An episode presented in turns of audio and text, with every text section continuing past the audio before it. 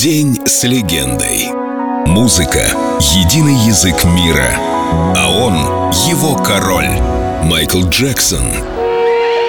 Именем короля Пусть все будут искренними, как дети. Я никогда не бываю доволен собой. Даже когда люди говорят, это было феноменально. Даже тогда не бываю. Когда я впервые выступил на 25-летии Motown и впервые показал лунную походку, потом за кулисами, я плакал, потому что я был несчастен. Но когда я шел к машине, ко мне подошел маленький мальчик лет 12, и он сказал, о, это потрясающе, кто научил вас так танцевать? Тогда я впервые почувствовал, что выступил хорошо хорошо, потому что я знаю, что дети не врут. И тогда у меня стало легко на душе. dance